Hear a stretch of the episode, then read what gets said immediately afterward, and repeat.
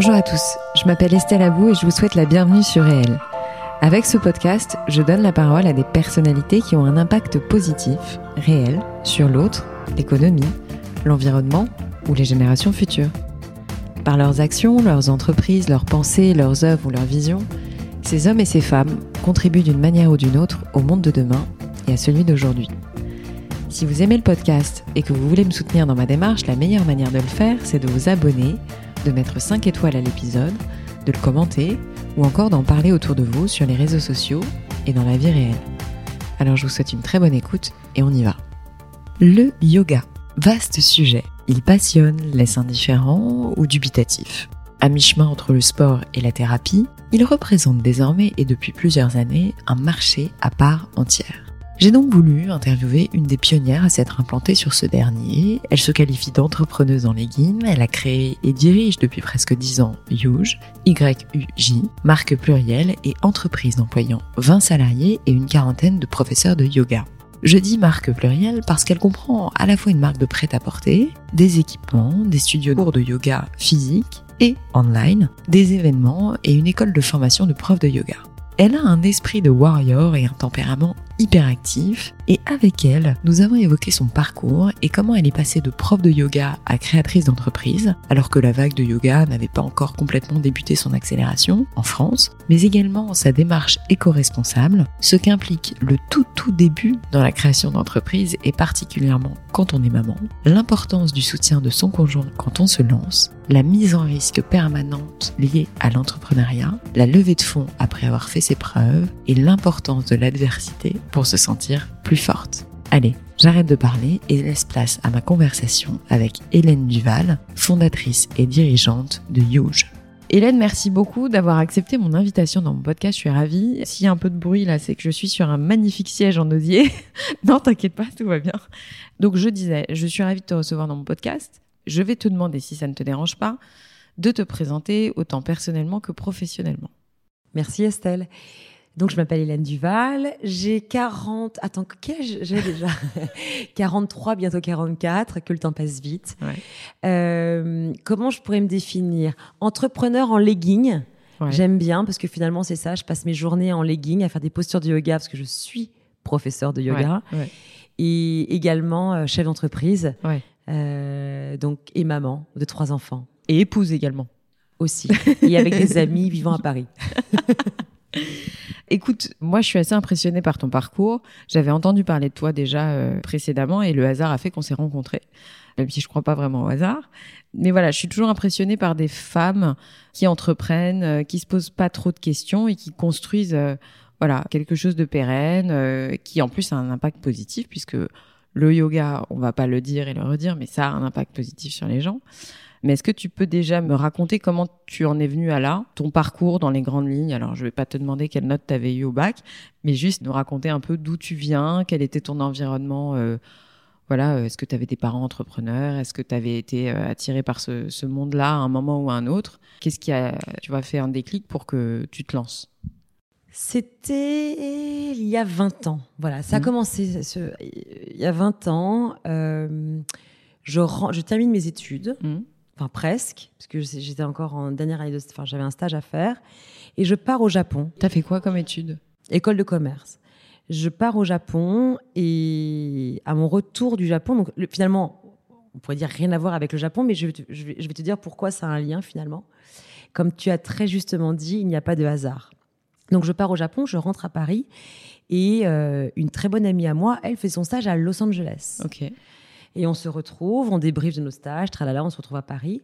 Et euh, elle me raconte son expérience euh, de yogi Mhm. à Los Angeles. Mhm. Pour moi, ça ne me parle pas du tout, puisqu'à l'époque, le yoga, c'était, oh, j'imaginais ça hyper sectaire, un peu Kathmandu style, etc. Mhm. Et le hasard, qui n'est pas un hasard de la vie, euh, m'emmène dans un bureau de presse, parce qu'à l'époque, c'est pas comme aujourd'hui. On faisait des stages et des stages et des stages avant de trouver un job. Et, et le hasard de la vie m'emmène dans un bureau de presse où j'ai passé mes journées à feuilleter des magazines. Mhm.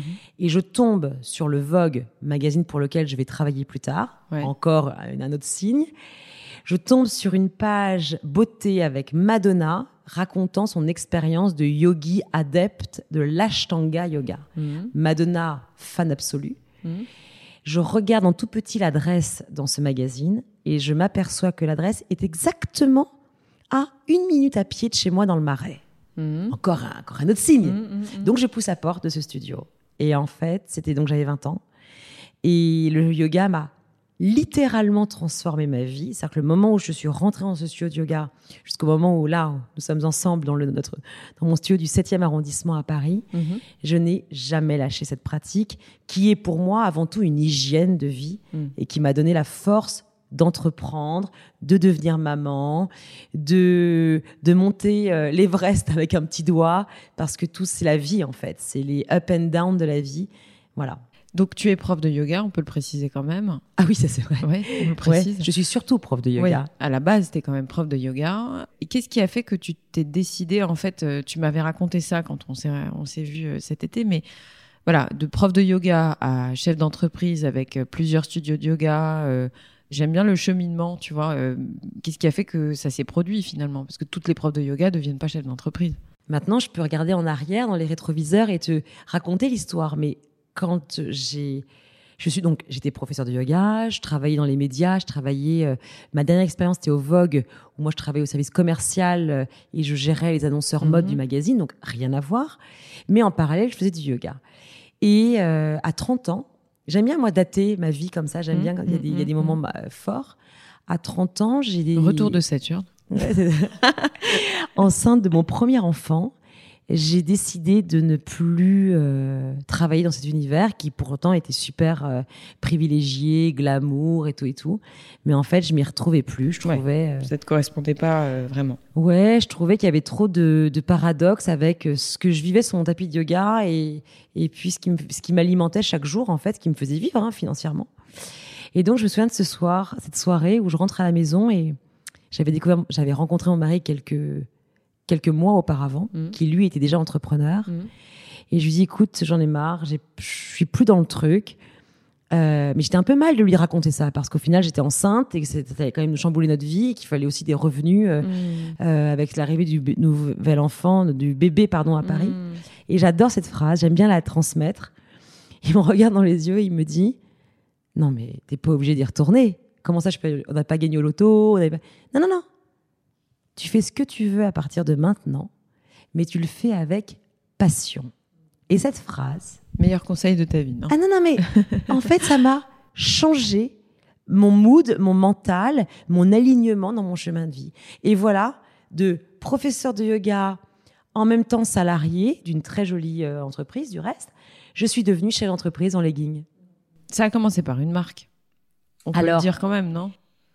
À Donc, la base, comment ça a commencé au final? Il n'y a jamais eu de plan, j'ai jamais fait de stratégie, j'avais fait de business plan, ça peut oh, hérisser le poil de certains, mais jamais. Puis d'ailleurs, je ferai pas parce que je trouve que c'est une passion avant tout. Mm, mm, Donc moi, ce que je transmets aujourd'hui, c'est l'authenticité de ce que je suis, ma passion pour le yoga, ce qui m'a changé ma vie et ce que j'essaie de démocratiser à- au plus grand nombre. Donc quand j'ai décidé de devenir, euh, de transmettre, pardon, l'enseignement du yoga, j'ai commencé à avoir beaucoup d'élèves. Bah, un, puis deux, puis trois, puis beaucoup, beaucoup, beaucoup, beaucoup que d'élèves tu recevais chez toi. que je recevais chez moi. J'allais également chez elle. Beaucoup de cours particuliers. Il faut savoir qu'à l'époque, on est en 2000, euh, 2009, 2010. Le yoga a été vraiment anecdotique à Paris.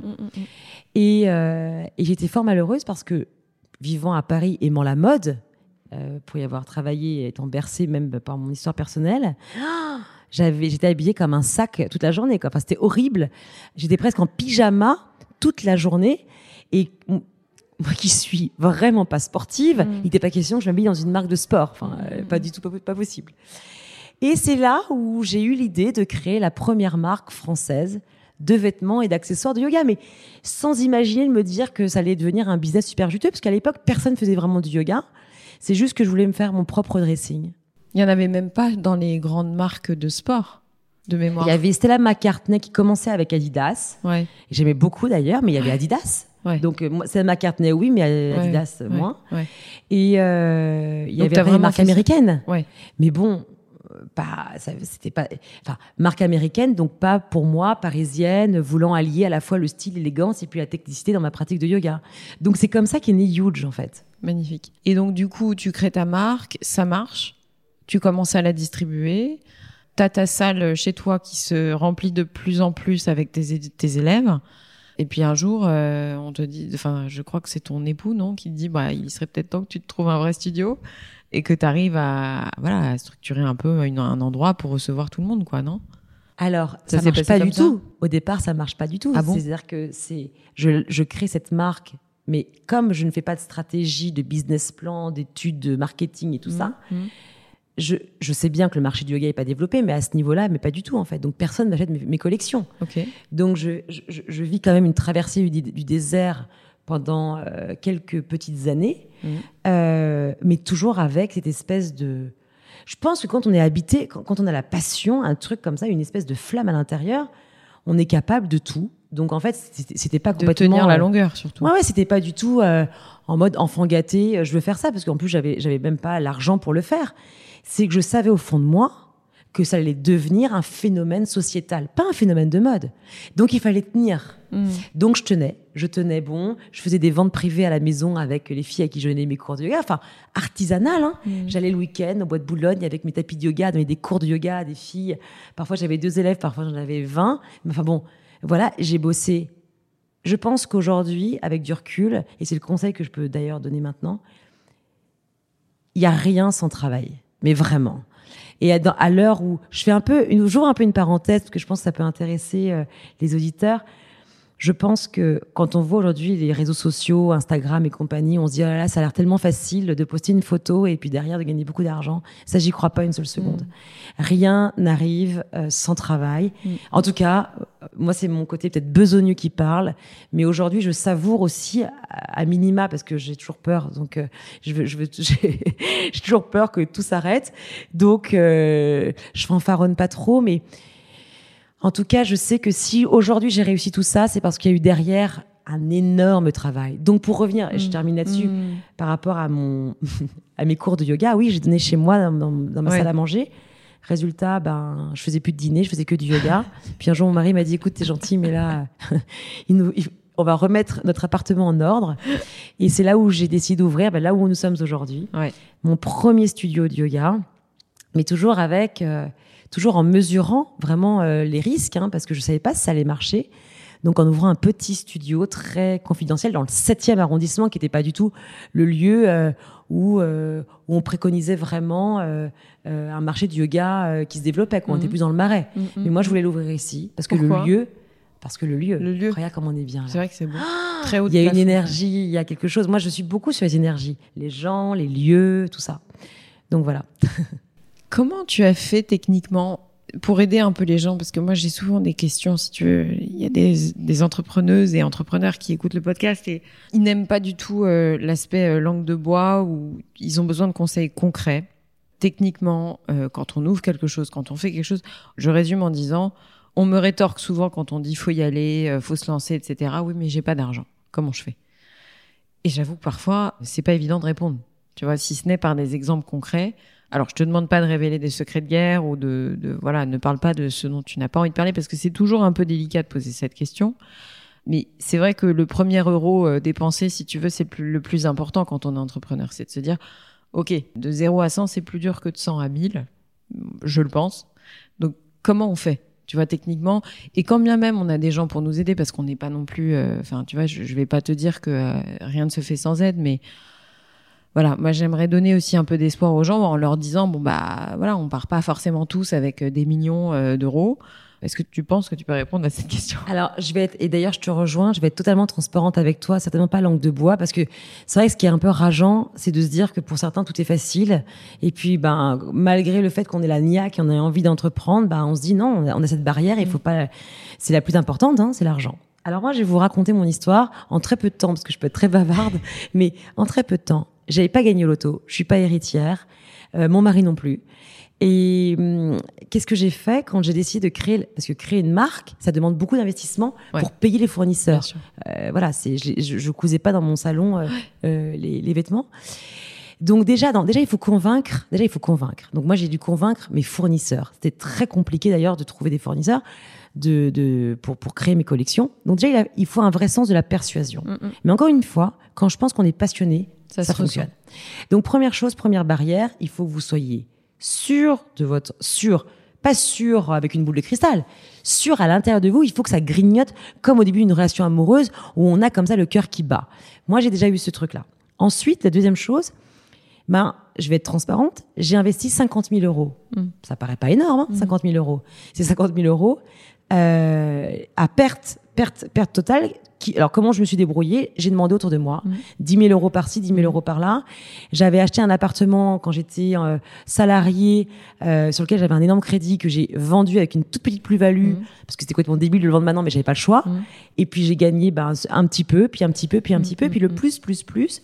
Puis j'aime pas trop moi demander de l'aide. Je me sens toujours un petit peu gênée, redevable, et puis en plus je savais pas si ça allait marcher. Enfin, je pensais bien que ça allait marcher, mais bon, quand on a des tierces Ah, personnes avec risque. nous, c'est Mm. ça, ça rajoute une, une pression supplémentaire. Donc j'ai emprunté très peu.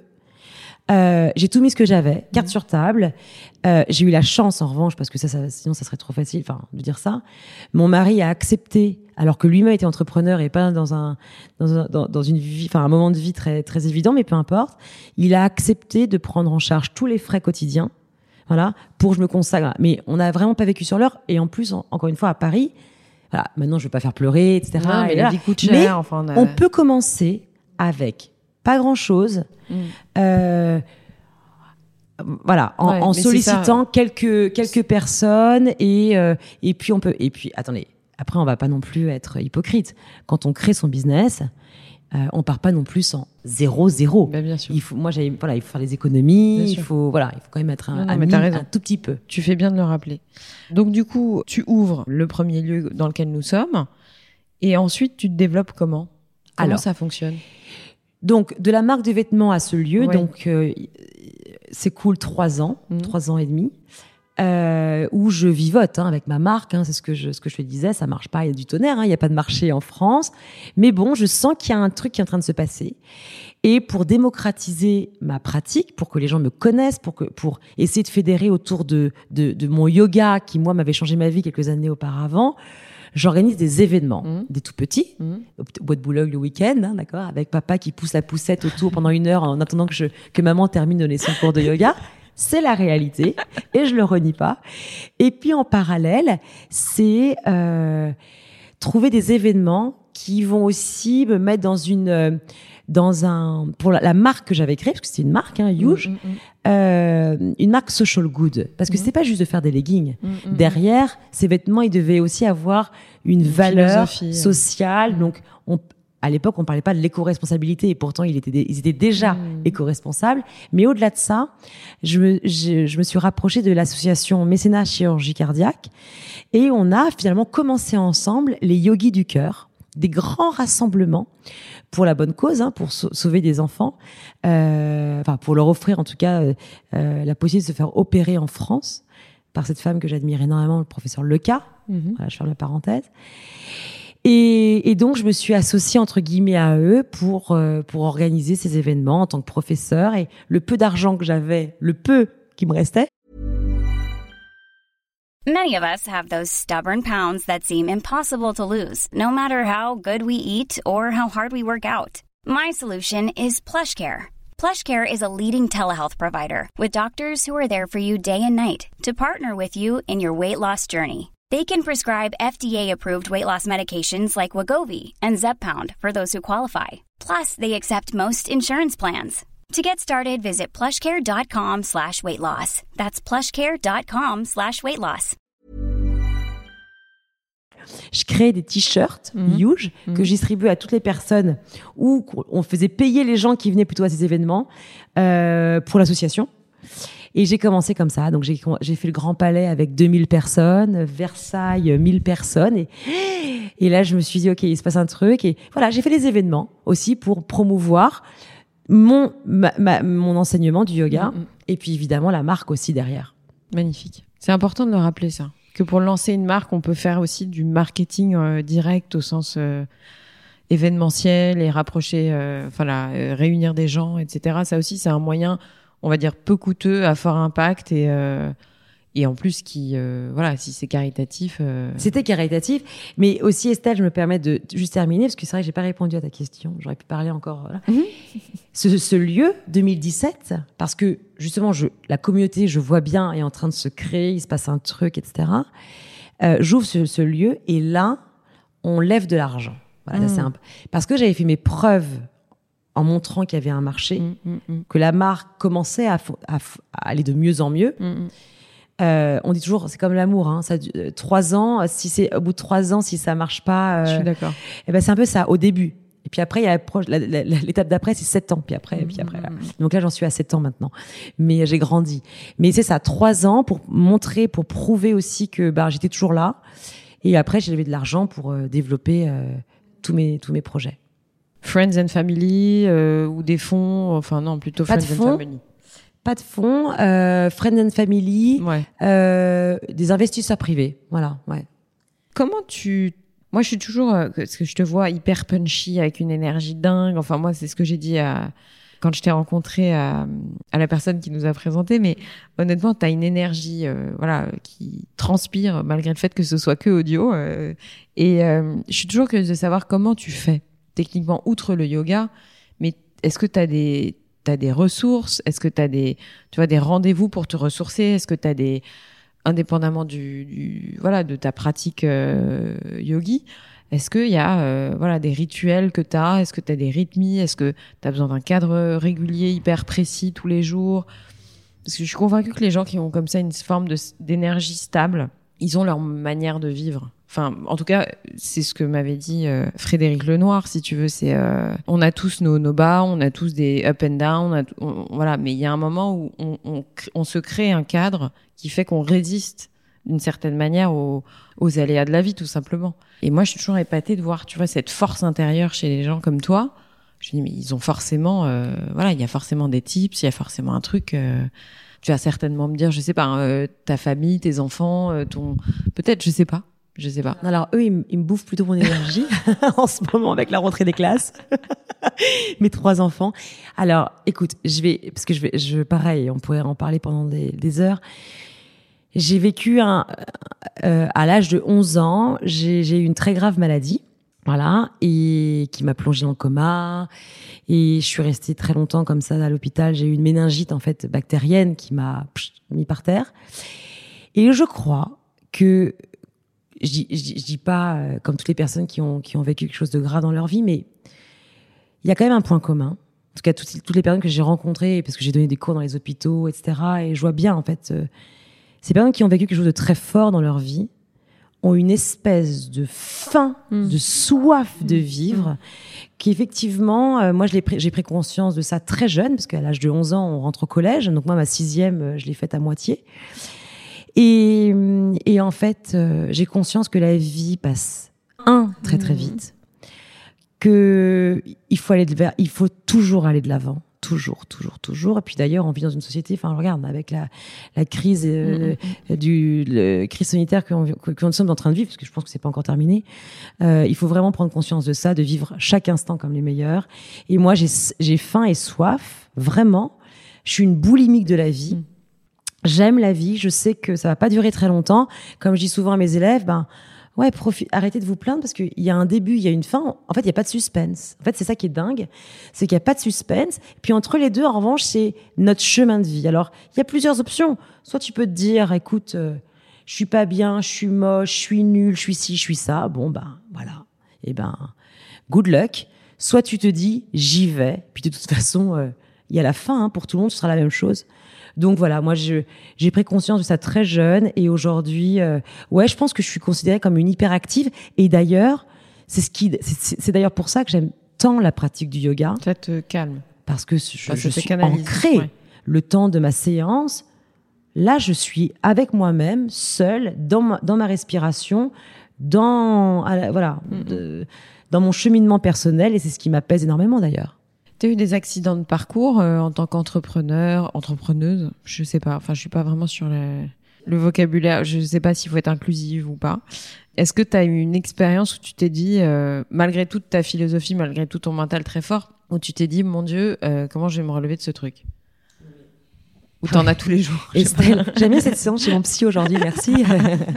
Écoute, euh, quand j'ai créé, euh, enfin, quand j'ai j'ai- j'ai commencé à entreprendre euh, Huge, enfin, moi j'avais toujours travaillé dans des boîtes avec, euh, il y avait, on avait des assistantes, on appuyait sur un bouton, on avait les services généraux qui nous apportaient euh, Mm, les bouteilles d'eau, les grosses boîtes, tu vois, c'est un truc de dingue. Moi, je savais finalement même pas, faire- je savais même plus faire un tableur Excel, etc. Mais ça a tellement été compliqué. D'un seul coup, de se retrouver seul face à une, à une feuille blanche où t'as tout à écrire. C'est ça de créer une marque aussi. Y a Solitude. Tout, ouais, toute seule. Alors bien sûr, j'avais mon mari qui lui est entrepreneur et qui m'a coaché sur pas mal de sujets. Mais tu sais, j'aime bien cette phrase qui dit tu nais seul, tu vis seul et tu meurs seul, même si tu es toujours très entouré. Ce que tu ressens, c'est finalement, bah, c'est toi et toi-même, quoi. Et euh, ouais, j'ai pleuré. J'ai pleuré. J'ai eu quand même trois accouchements euh, euh, là en l'espace de, de, sept- de, de enfin entre 2008 et, et, et 2014. Donc j'entreprenais tout en en devenant maman. Donc j'apprenais aussi un nouveau, euh, une nouvelle vie, hein, parce que devenir maman c'est quand même pas simple. Il n'y a pas de livre, hein, contrairement à ce qu'on croit. Il n'y a pas de recette. Comme pour être entrepreneur, il n'y a pas de recette non plus. Et donc, euh, être tout le temps en risque. Je me suis mise non-stop en risque. Ça m'a beaucoup fatiguée. Euh, ça m'a beaucoup fatiguée. Et puis, euh, mais je crois que il faut le faire. Enfin, Mm. quand on a, encore une fois, quand on a cette flamme intérieure, cette puissance qui te dit, mais fais-le. Mais pourquoi tu ne le fais pas Mm, mm. Fais-le, c'est Mm. maintenant. Bon, ben voilà. Alors oui, j'ai pleuré. Oui, j'ai voulu tout lâcher. Puis en même temps, moi, j'aime bien l'adversité. C'est là où je me sens encore plus forte. Euh, je, je, vais juste raconter cet exemple en, en- en quelques secondes. Je venais créer ma marque et puis, bon, je vais pas dire le nom de la banque, mais une, une banque d'investissement très réputée. je vais rencontrer donc cette fameuse personne qui était en charge de la mode, des investissements mode. Puis je lui expose mon projet. Là, j'avais fait un beau tableur Excel. euh. Puis là, la fille me regarde et elle me dit non mais euh, vous voulez pas plutôt vous orienter vers la boxe ou le activewear féminin? Parce que le yoga c'est quand même très anecdotique et puis surtout c'est très niche. Eh ben, je pense que je la remercierai jamais service. autant. Service. Parce quoi. que je suis sortie de ce rendez-vous, j'avais deux options. Soit j'arrêtais tout, parce que c'était quand même une grosse banque d'investissement, soit au contraire, bah, c'est le contraire. Hein. Moi, ça m'a donné la niaque pour lui montrer que bah, elle avait rien compris et que moi, je voyais bien ce qui se passait à l'étranger, que le yoga allait devenir de toute façon le, ce qu'est le yoga aujourd'hui. T'as des objectifs encore ou dont tu peux nous parler? Est-ce que tu as des grandes étapes en tête? Est-ce que t'as, tu sens un développement venir euh, particulier euh, Je sais pas, un truc dont tu, sur lequel tu peux communiquer parce que j'ai bien compris, t'inquiète pas, avec le nombre d'entrepreneurs que j'ai interviewés, je sais très bien que les stratégies, elles sont pas forcément euh, facilement communicables et c'est normal, mais voilà, est-ce que tu as des choses sur lesquelles tu veux communiquer tout simplement? Ouais, moi, je suis assez transparente parce que je trouve que. Euh, puis j'aime pas trop ce mot business. Je préfère ce projet. Pour moi, ce projet, c'est un projet communautaire. Euh, Youch sans élèves, euh, sans salariés, euh, qu'avec moi, c'est un peu tristoun quand même. D'ailleurs, je t'ai pas demandé de, de combien de salariés, enfin, de, de qui tu étais entouré en fait. 20, Ouais.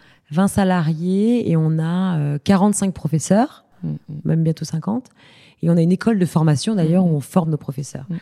Mais C'est vrai qu'on n'a euh, pas beaucoup parlé de ta marque, c'est pas bien. Non, mais bon, indépendamment de grave, marque, comme ça, euh, les- ça va attiser un peu ouais, la curiosité. ouais, les gens ouais. iront voir le site youge.fr au passage. Youge avec un J. Oui. Euh, mais non, non, moi j'aime bien partager. Il y a rien de secret en fait. Mm. Aujourd'hui, bah voilà, j'ai des studios de yoga au nombre de 7 Mm. donc en trois ans, non, ouais, c'est ça. Oh, Mon Dieu, en trois ans, on a ouvert autant de studios avec la crise Covid et tout ça et tout ça. Parce que je compte pas 2020, donc euh, voilà. 2017, 2021, sans 2020.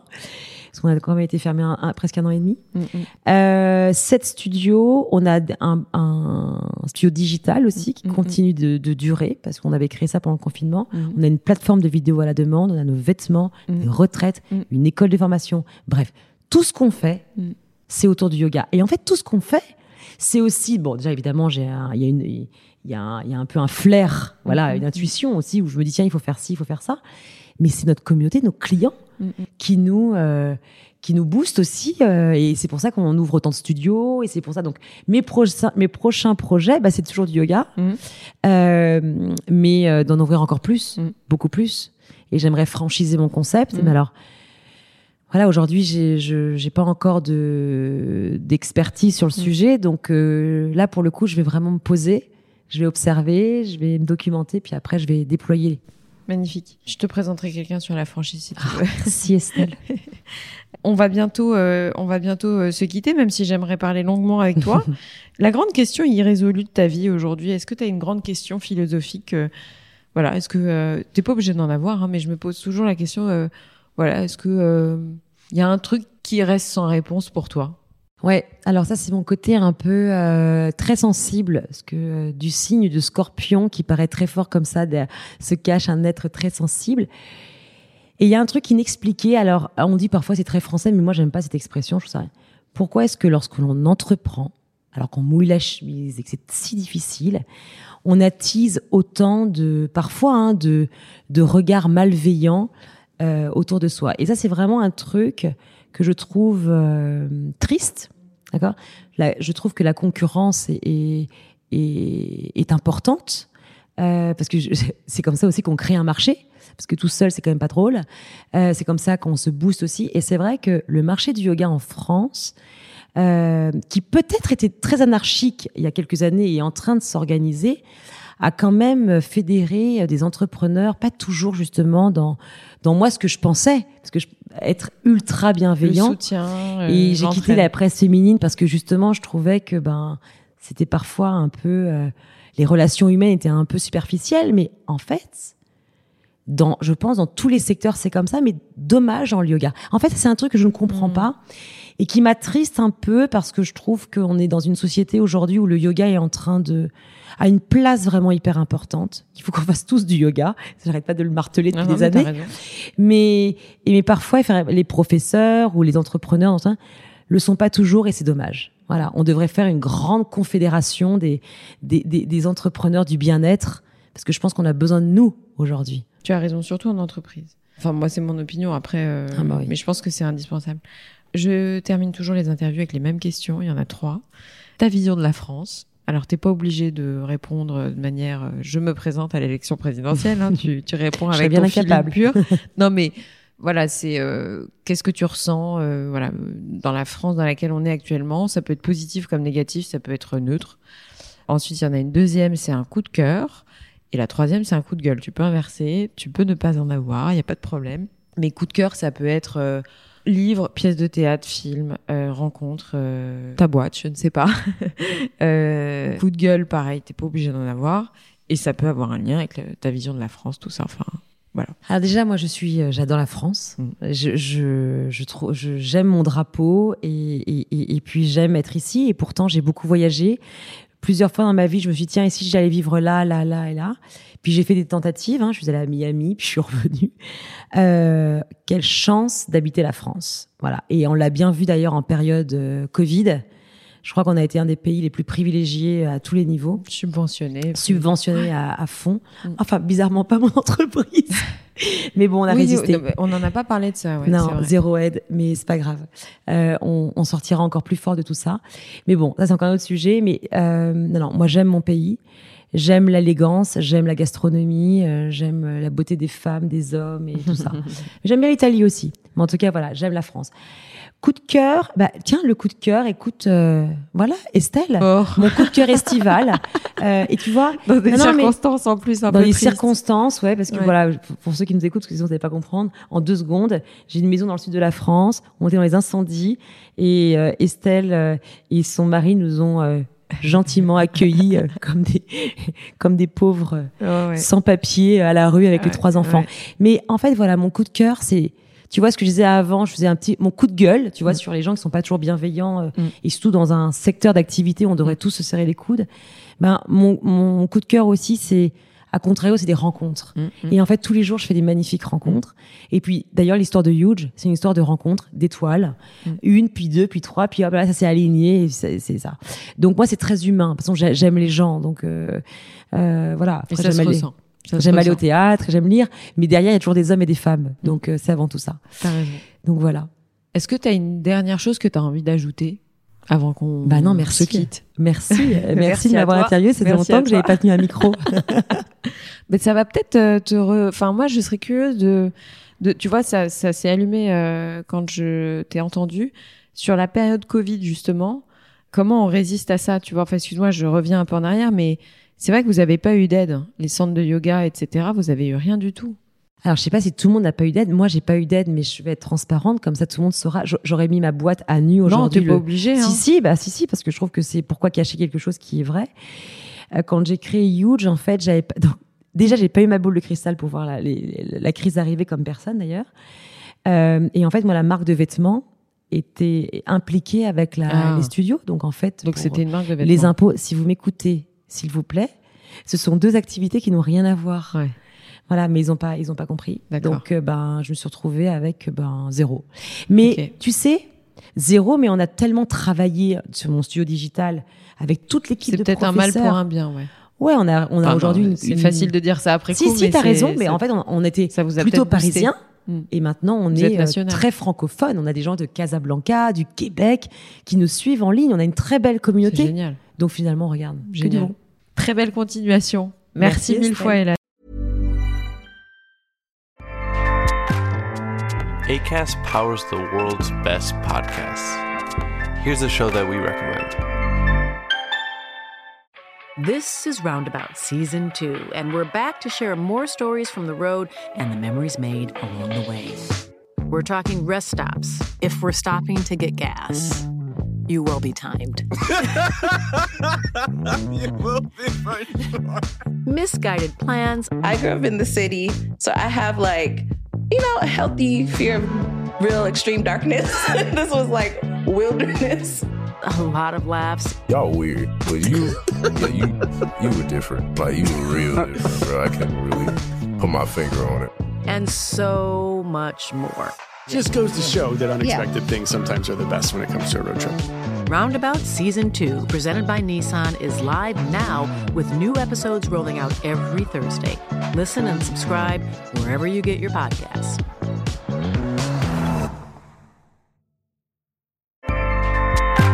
ACAST helps creators launch, grow, and monetize their podcasts everywhere.